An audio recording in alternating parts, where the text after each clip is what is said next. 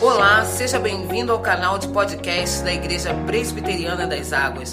As mensagens que você ouve aqui foram ministradas em nossos cultos por nossos pastores. Deus te abençoe poderosamente. Então feche seus olhos, vamos estar orando aí pelos nossos, pelos nossos pequeninos e orando também por nossas vidas, para que o Senhor venha ministrar aos nossos corações nessa noite. Deus amado, em nome de Jesus, nós suplicamos, ó Pai, a tua bênção para a vida, Senhor, de cada criança da tua igreja, cada criança, Senhor, que ouvirá a tua palavra nessa noite. Que o Senhor use, ó Pai, aquilo que foi preparado para elas, ó Pai, de modo que o teu Espírito Santo fale o coração delas, para que desde, ó Pai, novas elas possam perceber e sentir o teu amor, ó Pai. Assim, Senhor, fala também ao nosso coração, porque nós carecemos da tua bênção, carecemos do teu agir, nesse primeiro domingo, ó Pai, de 2022. Que já, Senhor, aquilo que o Senhor ministrará ao nosso coração seja marcante, ó Pai, para a nossa caminhada ao longo, ó Pai, de todo esse ano. Fala ao nosso coração, ministra poderosamente nas nossas vidas. Em nome de Jesus. Amém. Deus abençoe aí nossos pequenos, nossas tias. Querido, abra a sua Bíblia, livro de Êxodo, Êxodo capítulo de número 33. Êxodo capítulo de número 33. Nós vamos ler a partir do versículo 1. Êxodo capítulo número 33. A partir do versículo 1. Palavra nos diz assim: Disse o Senhor a Moisés: Vai, sobe daqui, tu e o povo que tiraste da terra do Egito, para a terra a respeito da qual jurei a Abraão, a Isaac e a Jacó, dizendo: A tua descendência a darei. Enviarei o anjo adiante de ti, lançarei fora os cananeus, os amorreus, os heteus, os fariseus, os heveus, os jebuseus. Sobe para uma terra que mana leite e mel. Eu não subirei no meio de ti. Porque és povo de dura cerviz, para que te não consuma eu no caminho. Ouvindo o povo estas más notícias, pôs-se a prantear, e nenhum deles vestiu seus atavios.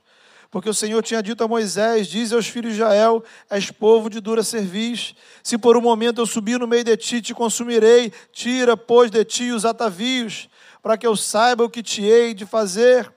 Então os filhos de Israel tiraram de si os seus atavios, desde o monte Horeb em diante. Ora, Moisés costumava tomar a tenda e armá-la para si fora, bem longe do arraial. Ele chamava a tenda da congregação. Todo aquele que buscava o Senhor saía à tenda da congregação que estava fora do arraial. Quando Moisés saía para a tenda fora, todo o povo se erguia, cada um em pé à porta da sua tenda, e olhavam pelas costas até entrar ele na tenda. Uma vez, dentro Moisés da tenda, descia a coluna de nuvem e punha-se à porta da tenda, e o Senhor falava com Moisés. Todo o povo via a coluna de nuvem que se detinha à porta da tenda. Todo o povo se levantava e cada um à porta da sua tenda adorava ao Senhor. Falava o Senhor a Moisés face a face, como qualquer fala a seu amigo. Então voltava Moisés para o arraial, porém o moço de. Porém, o moço Josué, seu servidor, filho de Num, não se apartava da tenda. Disse Moisés ao Senhor: Tu me dizes, faze subir este povo, porém não me deste saber a quem há de enviar comigo. Contudo, disseste: Conheço-te pelo nome, também achaste graça aos meus olhos. Agora, pois, se achei graça aos teus olhos, rogo-te que me faça saber neste momento o teu caminho para que eu te conheça e ache graça aos teus olhos e considera que esta nação é teu povo. Respondeu-lhe: a minha presença irá contigo e eu te darei descanso. Então lhe disse Moisés: Se a tua presença não vai comigo, não nos faça subir deste lugar. Pois como se há de saber que achamos graça aos teus olhos, eu e o teu povo?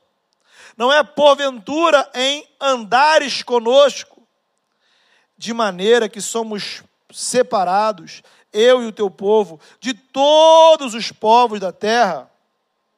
Disse o Senhor a Moisés: Farei também isto que disseste, porque achaste graça aos meus olhos, e eu te conheço pelo teu nome. Amém. Querido, imagine que hoje nós estamos prontos para viajar. Você está aí num, num aeroporto, está entrando em um avião. Esse avião pode te levar para qualquer lugar, para qualquer destino. Onde você quer chegar em 2022? Como é que você deseja que a sua vida esteja do dia 31 de dezembro de 2022? Pensa aí. Pelo menos uma coisa legal que você deseje que aconteça neste ano. Talvez comece a namorar, se case, tenha um filho, consiga um emprego, uma promoção, termine a sua faculdade, comece um curso, compre uma casa, um carro, faça uma viagem. Talvez uma cura física, emocional. Então, pensa numa coisa. Pensa aí, uma coisa que você gostaria que acontecesse ao longo desse ano. Pensou? Você é de casa? Pensou? Então, guarde esse pensamento. Não pode esquecer, hein? Tem que pegar esse pensamento, guardar, anota ele se for preciso, porque a gente vai precisar desse pensamento daqui a pouquinho. Tudo bem? Tranquilo? O povo de Israel estava viajando. O destino deles era a terra prometida. Tinham passado um tempo no Egito, o Senhor libertou, agora caminhavam para a liberdade na terra que Deus prometeu a Abraão, Isaac e Jacó, a famosa terra que manda leite e mel. Só que tinha ocorrido um grave problema, tinha acabado de acontecer. Fato narrado no capítulo 32. Moisés estava lá no monte, no alto do monte Sinai, também chamado de Monte Oreb, e Moisés demora para voltar. Deus está falando com Moisés. O povo embaixo fica ansioso e cai na rebelião. O desespero leva à crise. E a crise é: Moisés morreu, vamos construir deuses que nos conduzam à terra prometida. A lógica é a seguinte: nós queremos chegar ao destino, pouco importa quem vai nos levar. O povo então pegou seus objetos de ouro e constroem uma estátua, a estátua de um bezerro. E Arão disse ao povo: Eis aí o seu Deus que tirou vocês do Egito. Olha, irmãos, que heresia, olha, irmãos, que loucura. O povo não mais fazia questão da presença de Deus. Queriam um guia, alguém que os conduzisse até o seu objetivo e fizeram o quê? Construíram um. Isso levou Deus a uma decisão muito séria, que está aí nos versículos de 1 a 3. Deus vai dizer o seguinte: olha, vocês saem daqui, vocês vão para a terra prometida, e eu vou garantir que isso aconteça. Vou colocar um anjo à frente de vocês, vou expulsar todos os inimigos podem ir. Eu garanto que vocês chegarão lá. Mas aí vem o detalhe do versículo 3. Eu, porém, não irei com vocês. Vocês vão, mas eu não posso ir junto. Vocês vão sozinhos, porque vocês são um povo rebelde, cabeça dura. A minha palavra eu vou cumprir, a bênção vai ser realidade. Vou até mandar um anjo. querem um guia, pronto, vai ter um anjo para vocês. Porém, comunhão, relacionamento com Deus não vai rolar. Em outras palavras, queridos, o que Deus está dizendo é o seguinte: a minha bênção vocês vão ter, a minha presença não. Porque aparentemente, queridos, foi exatamente isso que a, experiência do bezerro mostrou. O povo estava interessado na bênção, em alcançar o objetivo, mas não estavam comprometidos em relacionamento com Deus. Ora, se apenas importa chegar em algum lugar, não faz diferença quem vai me levar. Não é verdade? E aí, infelizmente, é assim que muita gente trata a sua espiritualidade. Encaramos a religião como uma espécie de meio de transporte para alcançar a paz interior. O que eu preciso fazer? Né? É melhor eu ir de budismo, de judaísmo, de cristianismo, ou de outro? O que, vai me oferecer o melhor serviço? Todavia, queridos irmãos, existe apenas um único Deus verdadeiro. Criador de todas as coisas, aquele que é Pai do nosso Senhor Jesus Cristo, que se revelou nas Escrituras e constituiu o seu Filho como o único caminho. Então, esse único caminho não é um meio de transporte para os seus sonhos e desejos. Jesus é o único caminho para encontrarmos Deus. Querido irmão, minha proposta nessa mensagem é ter uma conversa muito séria com você. É o primeiro domingo do ano e eu creio que você precisa, irmão, sair da infância espiritual. É preciso a gente processar algumas verdades que às vezes são duras. O melhor de Deus para a sua vida não são as bênçãos que Ele pode te dar.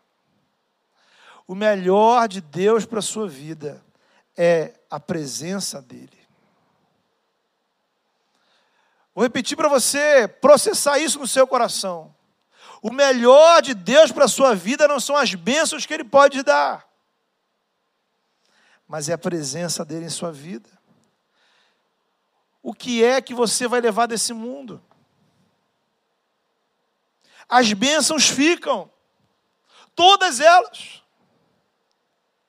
a comunhão com Ele continua. O que é que você vai ter no céu? Será um tipo de Disneylândia com todos os seus sonhos? Ou você irá desfrutar eternamente da presença do Senhor? Você acha, você acha que Deus faz questão dessa ou daquela bênção? Aos seus amados ele dá enquanto dormem. Então, esse negócio, né, quem fica fazendo essa negociaçãozinha para barganhar bênçãos, são os demônios, que se apresentam como deuses. Aí vem, né? Ah, se você me der isso, eu te dou aquilo. Se você fizer o ritual certo, usar a roupa certa, ir no lugar certo, pagar o valor correto, aí você receberá o seu desejo.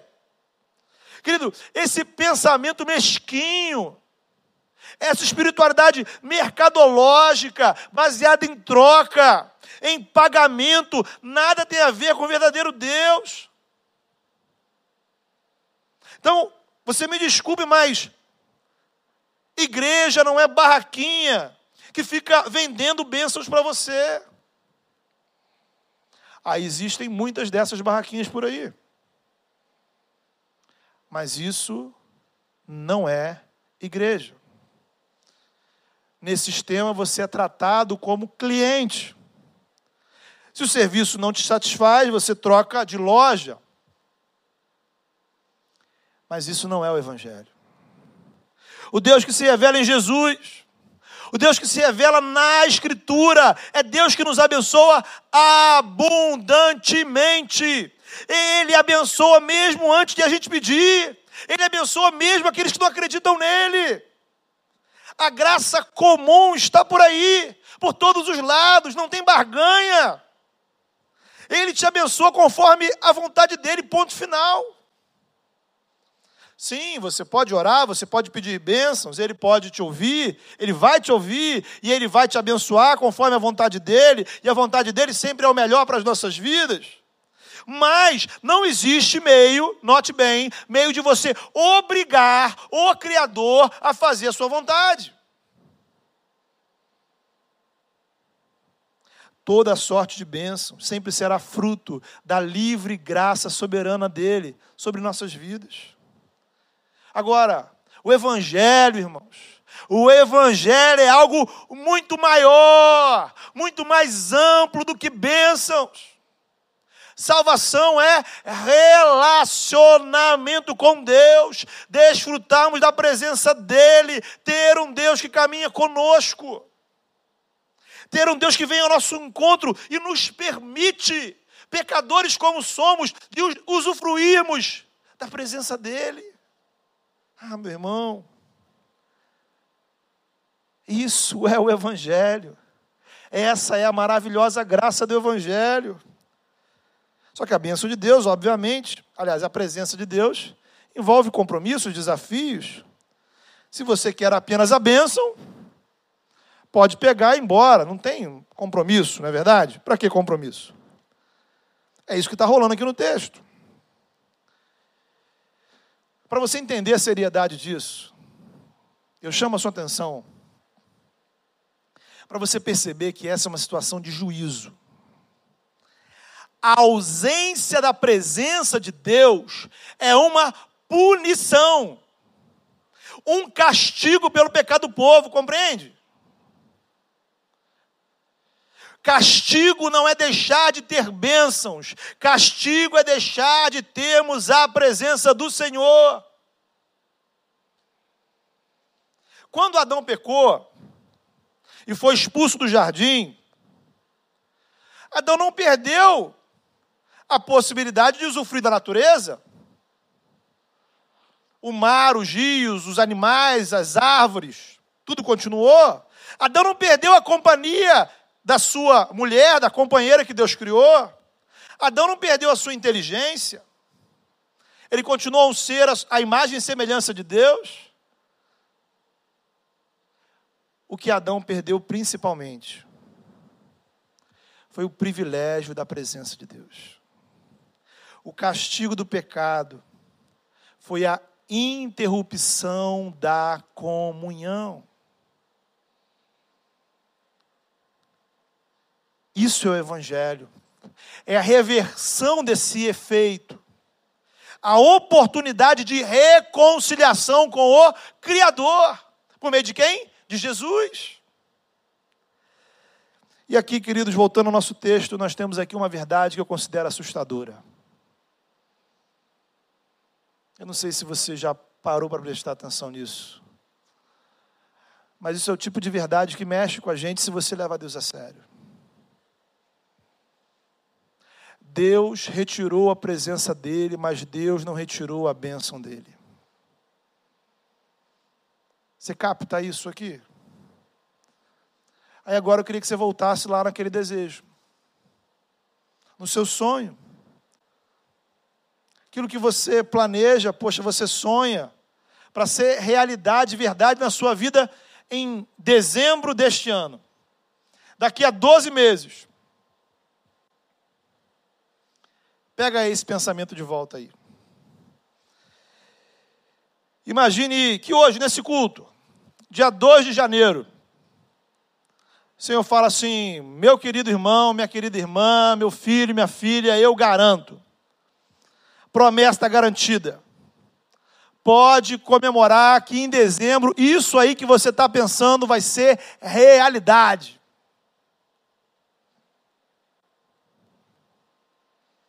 Na sua família, na sua profissão, na sua vida financeira, no seu ministério você estará na sua terra prometida.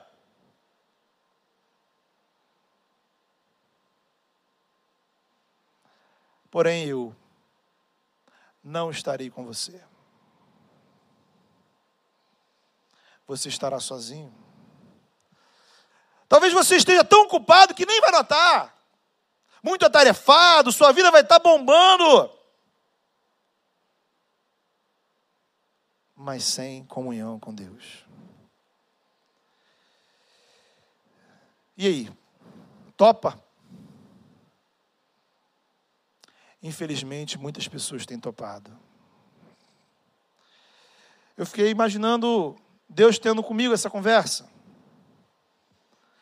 Imagine, Jackson, que em 2022 a Igreja das Águas vai bombar. Vai ser a maior igreja do Brasil, a maior igreja do mundo. Você vai ser o pastor mais famoso do universo, das galáxias. Vai ser uma loucura. Mas eu não vou estar com você. Queridos, eu senti uma mistura de tristeza e perplexidade. Pensando sobre isso. E pensando em como isso tem acontecido na vida de muitas pessoas. Pessoas que convivem com a gente.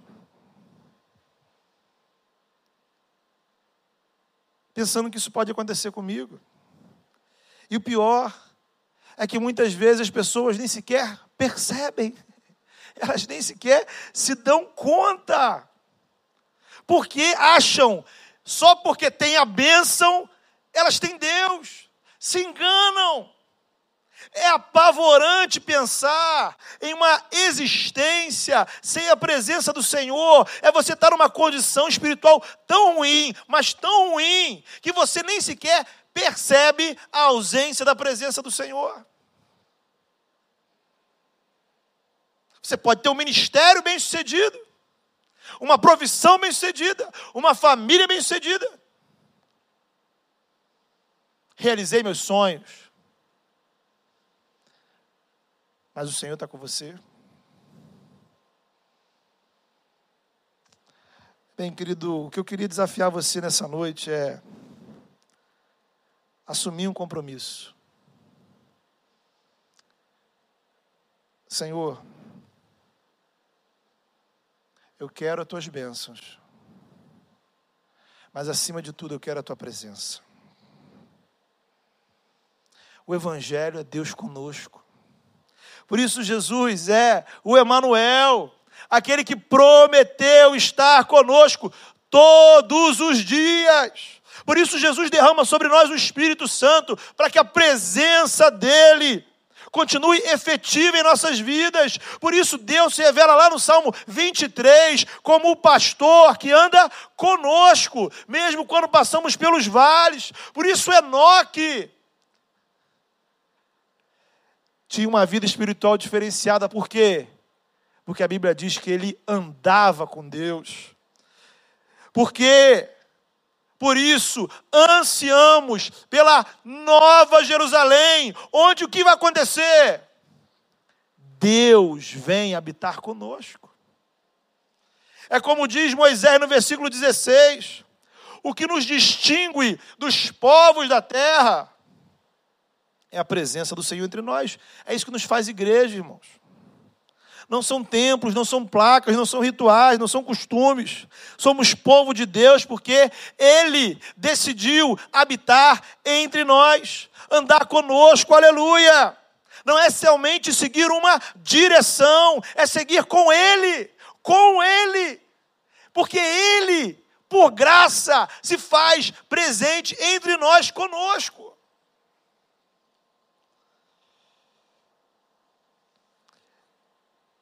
Esse anúncio do Senhor, terrível, terrível anúncio do Senhor, provocou no povo reações.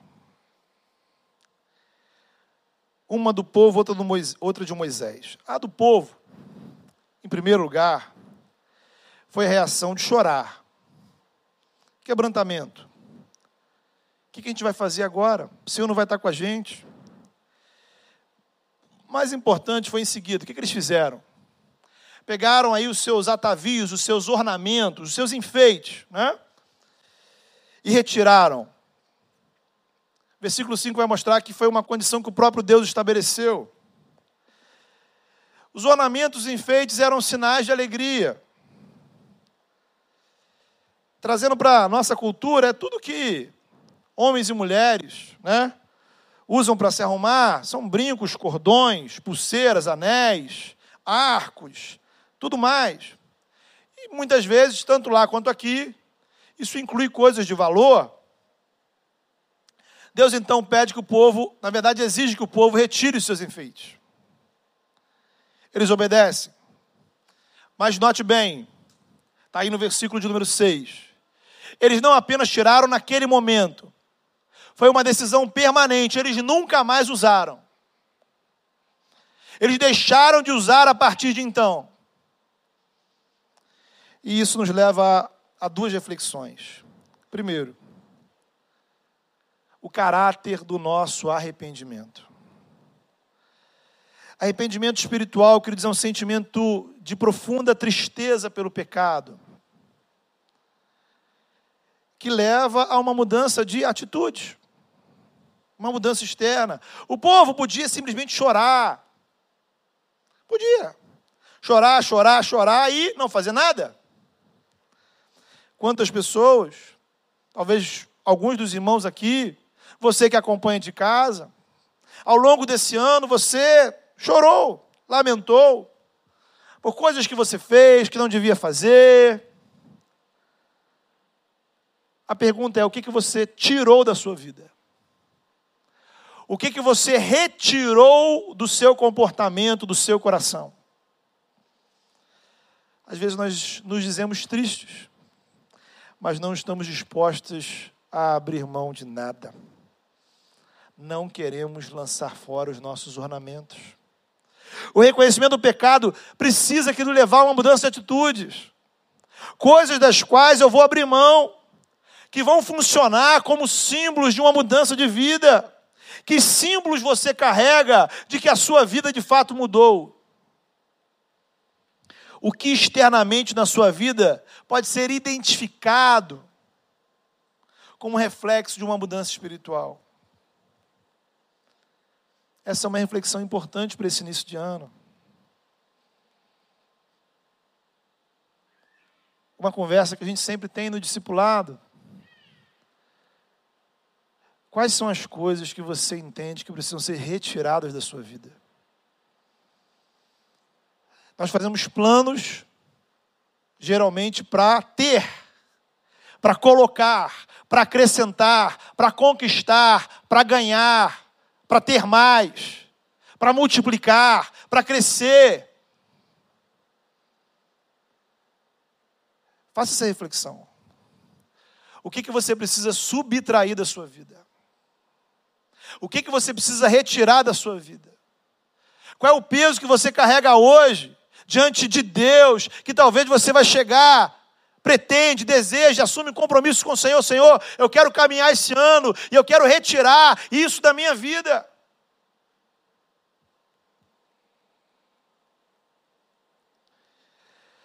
Outra reflexão que a retirada dos ornamentos nos propõe é sobre a gestão espiritual dos nossos recursos.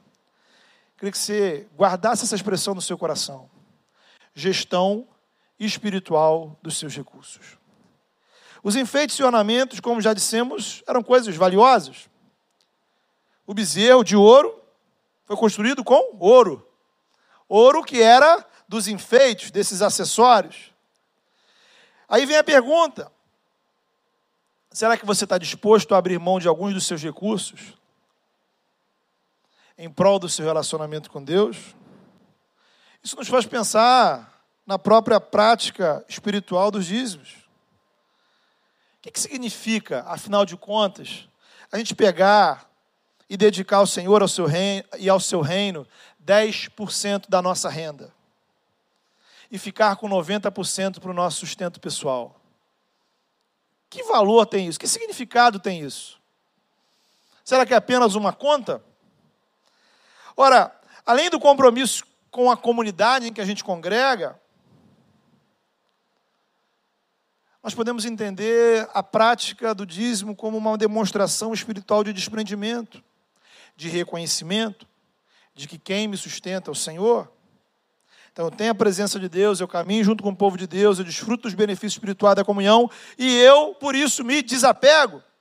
Abro mão de uma parte dos meus recursos em prol do reino. É importante falarmos disso, irmãos, porque também, né, sabe aí, um montão de mal entendidos e confusão que existe em relação a essa questão de dízimos, e a gente sabe, pela própria caminhada nossa aqui na igreja de discipulado, quantos e quantos irmãos chegam até aqui extremamente traumatizados, machucados, sofridos em relação a isso. Então, esse é um ponto, a gente precisa tratar o nosso coração e, e tratar a nossa visão acerca disso. O outro ponto é que também é hipocrisia a gente fingir que o dinheiro não é uma coisa importante na nossa vida. Boa parte das nossas decisões leva em consideração o fator dinheiro. Como hoje eu estava conversando com o Everson, que ele está lá atrás, né? O dinheiro não traz felicidade. Mas muito da nossa infelicidade, ou da infelicidade sentida, tem a ver com o dinheiro. Ou com a falta dele. Você já sentiu ansiedade, angústia pela falta do recurso?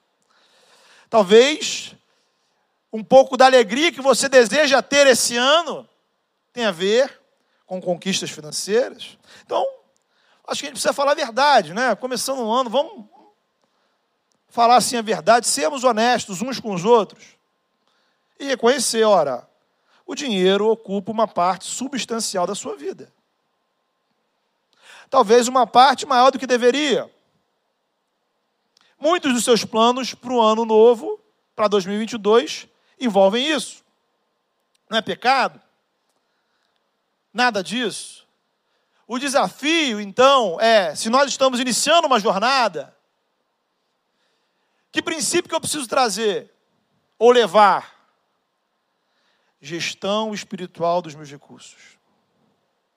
Definitivamente a minha vida financeira precisa também ser influenciada pelo meu relacionamento com Deus. E o meu relacionamento com Deus precisa influenciar também minha vida financeira. Ora, Há várias formas práticas disso acontecer na nossa vida, mas entendemos, e o cristianismo nos mostra isso, que na prática isso envolve mordomia, generosidade e também a prática dos dízimos. Então, a questão é lá no seu orçamento, como é que isso funciona? Naquela sua planelinha lá, tem lá um item, tem lá um, um lançamentozinho chamado dízimo. É a primeira parte, a última parte? Será que sobra? Será que dedicar ao, ao reino 10% é muita coisa? Será que 10% expressa bem a importância que o reino e o corpo de Cristo ocupa na sua vida? Aqui eu chamo a sua atenção. Note bem. Nós não estamos falando de bênçãos. Compreendeu? Já falamos acima. Então, larga essa paranoia de devorador e essas coisas. Então, guarde uma coisa no seu coração: Deus vai te abençoar, mesmo se você não dizimar.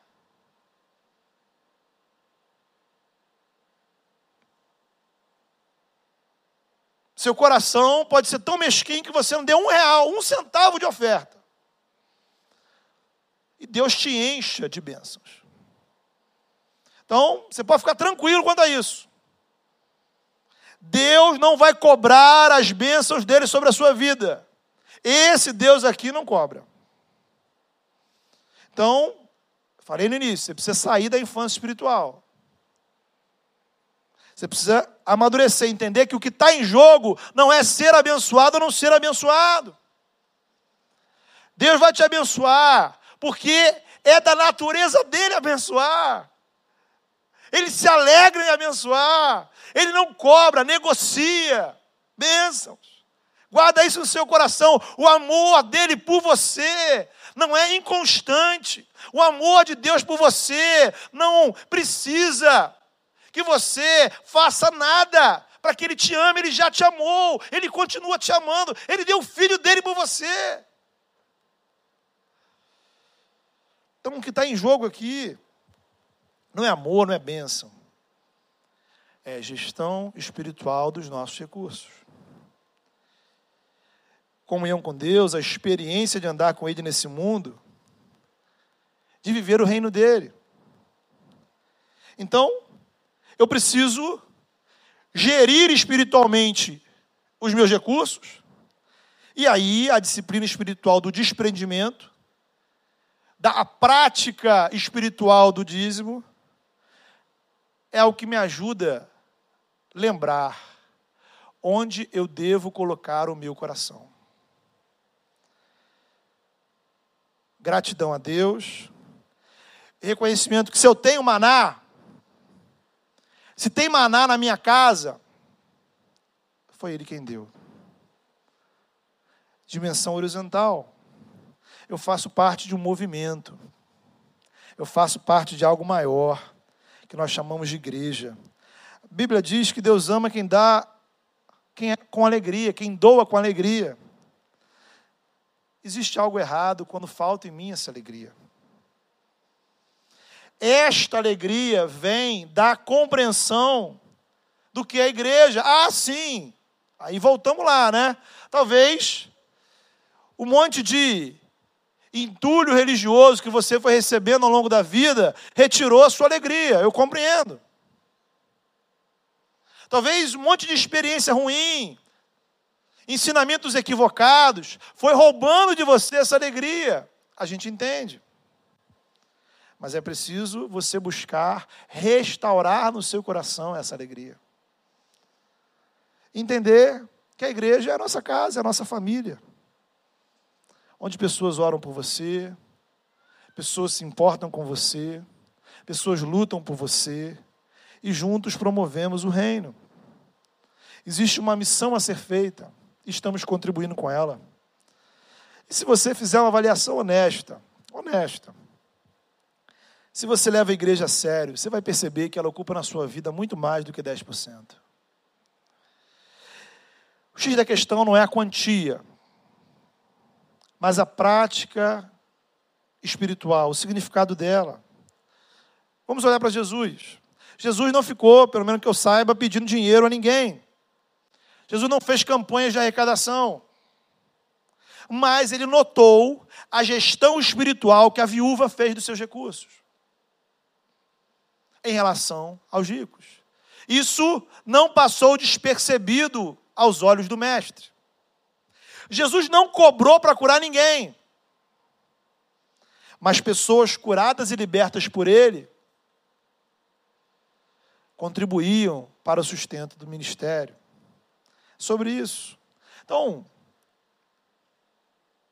estou me delongando nessa questão, porque a gente sabe que as pessoas polemizam sobre isso. Né? A gente pode marcar uma conversa, fazer um discipulado, tirar suas dúvidas. Mas eu queria que você guardasse esse princípio para o seu ano novo. Gestão espiritual dos seus recursos, que inclui, não exclusivamente, mas inclui, entender que a prática do dízimo é uma disciplina espiritual que ajuda o meu coração. Ajuda o meu coração. Porque quando nós separamos, veja bem, a fé não é sobre o dinheiro. Já falamos disso. Você já sabe disso. A fé não é sobre dinheiro. Mas quando você separa o dinheiro da sua fé, você pode cair no bezerro de ouro. Ficar com as bênçãos esquecer de Deus. Paulo disse a Timóteo: por causa do amor ao dinheiro, muitos vieram a naufragar na fé. Note, ele não diz por causa da quantidade do dinheiro. Ele não está falando de quem tinha muito ou tinha pouco. Se trata de onde está o seu coração. Um coração no lugar errado pode me levar a naufragar na fé. Note também, ele não diz sair da igreja. Naufragar na fé. Onde está o seu coração? gestão espiritual dos seus recursos. O povo se arrependeu, o povo chorou, o povo retirou, abriu mão, se desprendeu dos seus ornamentos. E a reação de Moisés? É a nossa observação final nessa noite. Qual foi a reação de Moisés? Primeiro, Moisés montou a tenda, fora do acampamento, distante. Percebe isso? Pegou a tenda, montou a tenda fora do arraial. Por quê? Porque a presença de Deus não poderia se manifestar no meio do povo. O povo estava em julgamento. O pecado causa separação, afastamento de Deus. Querido, essa tenda representa o Evangelho. O lugar longe da gente, fora de nós, em que Deus manifesta a sua graça. É lá que as coisas são resolvidas. Essa tenda representa a cruz. A encarnação do Filho é a tenda que o Criador montou entre nós. Aleluia! O Senhor montou uma tenda. E ali ele resolveu o nosso problema com ele. Hoje, o corpo de Cristo, a igreja, ela funciona para a gente como essa tenda. O culto é o lugar do nosso encontro com o Senhor. Compreenda isso, meu querido. Culto é encontro espiritual o seu 2022 precisará de culto. Não simplesmente de estar na igreja, mas de uma experiência de culto mais profundo. Domingo não é necessariamente dia de igreja, porque não se trata meramente de ir a um lugar. Domingo é dia de culto. E culto é encontro que me proporciona uma experiência espiritual que sozinho eu não posso obter. Você, meu irmão, minha irmã, que é membro da nossa igreja, que trabalha nos times, recepção, criança, serviço, transmissão, filmagem, enfim. Lembre-se disso. Domingo você vem cultuar. Estamos servindo no culto é momento onde os céus estão abertos, onde a glória de Deus se manifesta. Irmãos, a glória do Todo-Poderoso se manifesta, Ele escolheu, Ele decidiu se manifestar entre nós. Isso é muito especial, irmãos, isso é glorioso, isso é incrível. E um dia, Apocalipse vai dizer: que o céu vai descer. O céu vai descer. E o universo inteiro será o tabernáculo do Senhor. Ele habitará conosco, queridos irmãos. A mesma glória que desceu lá no tabernáculo, que passou sobre Moisés, que estava em Jesus, que se manifesta na igreja, um dia estará sobre todo o universo. Mas Moisés ainda tinha que ir lá montar a tendinha dele. E aí, querido, eu queria te chamar, te convidar, você que está aqui, você que está acompanhando de casa, para fazer hoje a oração de Moisés. Moisés chegou lá na tenda e falou com o Senhor: Senhor, se tu não fores, não nos faça subir daqui. Irmão, preste atenção. Deus falava com Moisés face a face, como qualquer fala ao seu amigo. É um jeito que nem eu nem você tem. É uma coisa diferente. Moisés foi lá para a tenda. Deus encontrou Moisés na tenda. Imagine, meu irmão, o que, que Moisés podia pedir. Quantas e quantas coisas Moisés podia falar. Sabe, irmãos, eu, eu, vejo, eu fico analisando a nossa espiritualidade e fico pensando o quanto nós estamos distante disso. Não o mundo, nós, igreja, crentes.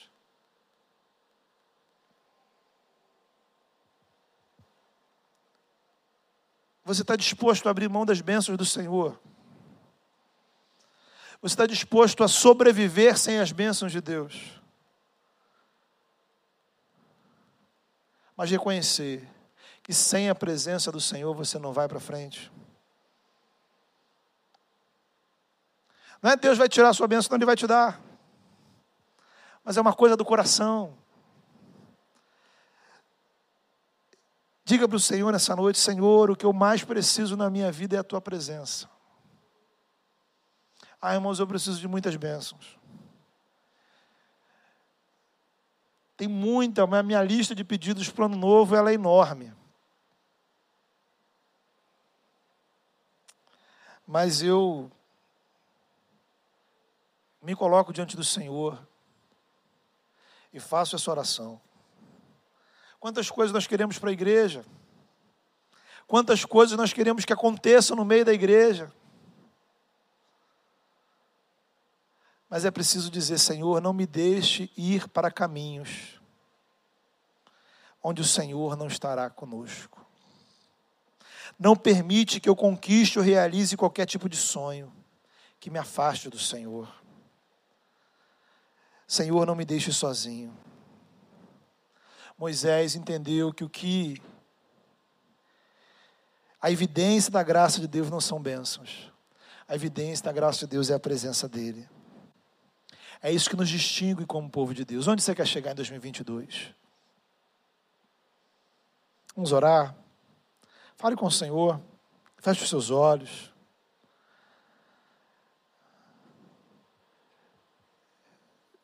já falei tudo que eu podia falar para você. Agora, você precisa falar com Deus. Sabe, não perca essa oportunidade. Você está no culto.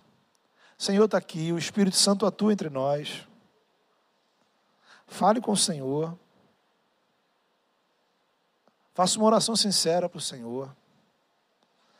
Diga para o Senhor: Senhor, eu preciso da tua presença, Senhor. Eu preciso da tua presença. Eu necessito da tua presença. Não me deixe ir se a tua presença não for comigo. É o que eu desejo para a minha vida, é o que eu desejo para a sua vida, é o que eu desejo para a nossa igreja. Coloque o seu coração de forma sincera para o Senhor. Seus sonhos, seus planos, seus projetos, seus recursos, o que você tem, o que você quer conquistar.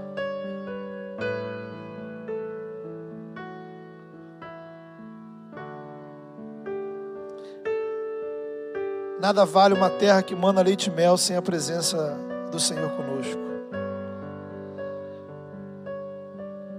Fale com Deus.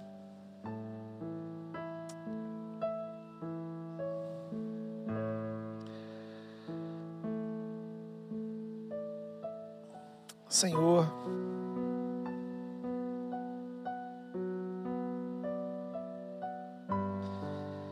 Manifesta a tua presença, Senhor, no nosso coração. Manifesta a tua presença entre nós, Senhor. Que seja perceptível, Senhor. Que seja perceptível, Senhor o prazer, ó Deus, o sabor da tua presença, o calor da tua presença, o impacto da tua glória, Senhor. E que esta presença, Senhor, maravilhosa, Senhor, seja melhor, ó Pai, do que qualquer coisa que possamos conquistar nessa vida. Porque tudo que conquistarmos ficará aqui, Senhor. Ajuda-nos a avaliar, Senhor, onde temos colocado o nosso coração. Senhor, queremos apresentar ao Senhor os nossos desejos, projetos, sonhos. Conduz-nos, ó Pai, segundo os teus caminhos. Mas não permita-nos, ó Pai, ir por caminhos, ó Pai, que nos afastem da tua presença, Senhor. Não queremos ir se o Senhor não for conosco. Não queremos ter se o Senhor não estiver conosco não queremos estar, realizar, fazer qualquer coisa que nos impeça de desfrutar da tua presença, Senhor, porque na tua presença há plenitude de alegria, Senhor. Tu és o Deus conosco. E isso é céu. Céu é andar com o Senhor. Pai, manifesta a tua presença nesta igreja, Senhor. Que em tudo que façamos, ó Deus, a tua presença seja real entre nós.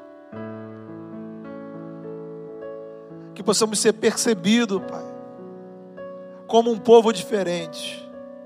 Porque o que nos diferencia é a tua presença no meio de nós. A tua, Senhor. Ouve a oração de cada um nessa hora, Pai. Ouve, ó Pai, aqueles que se quebrantam diante do Senhor. Ouve, Senhor, aqueles, ó Pai, que se colocam diante do Senhor com uma decisão de coisas que querem tirar da sua vida. Dispõe o nosso coração, Senhor. Que possamos nos desprender para, Senhor, desfrutar do melhor. E o melhor é o Senhor. Porque isso é evangelho, Senhor. Cura os nossos corações, ó Pai. De todo lixo religioso, Pai, de todo tipo de trauma, de todo tipo de experiência negativa, de tudo aquilo, Senhor, que foi nos corrompendo, nos machucando, foi tirando de nós o brilho, Senhor, foi tirando de nós a alegria de servir ao Senhor. Restaura em nossa vida, Senhor, a alegria de usufruir da tua presença. Como um dia foi Maria aos pés de Jesus, a alegria de simplesmente te ouvir e te servir, te ouvindo e te servir junto do Senhor. É onde queremos estar. Em nome de Jesus, pela tua graça nós suplicamos. Amém.